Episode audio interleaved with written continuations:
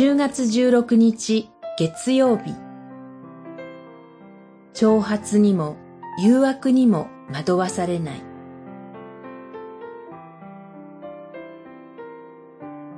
イザヤ書36章。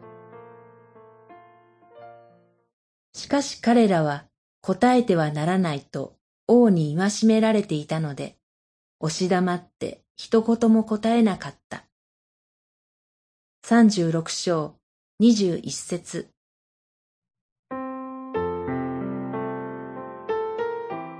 アッシリアの長官ラブシャケは、ユダのヒゼキヤ王がより頼んでいた主なる神に対する冒涜の言葉を民に語ります。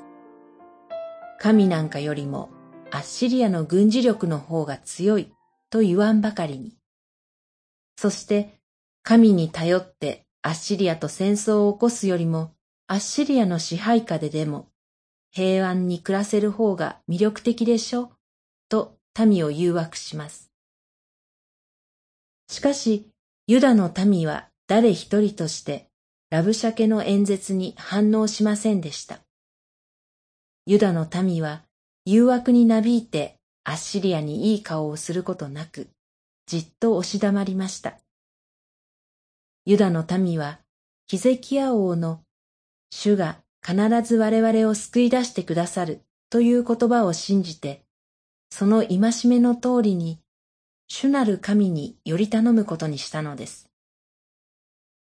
神により頼むというのは、言い換えるならば信仰です。結果として神はアッシリアを撃退されました。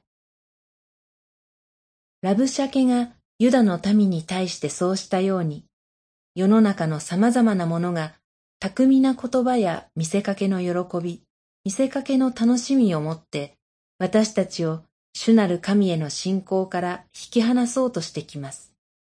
しかし私たちは精霊の道からによって主イエスの福音を信じ、信仰に踏みとどまります。惑わされる必要はありません。祈り。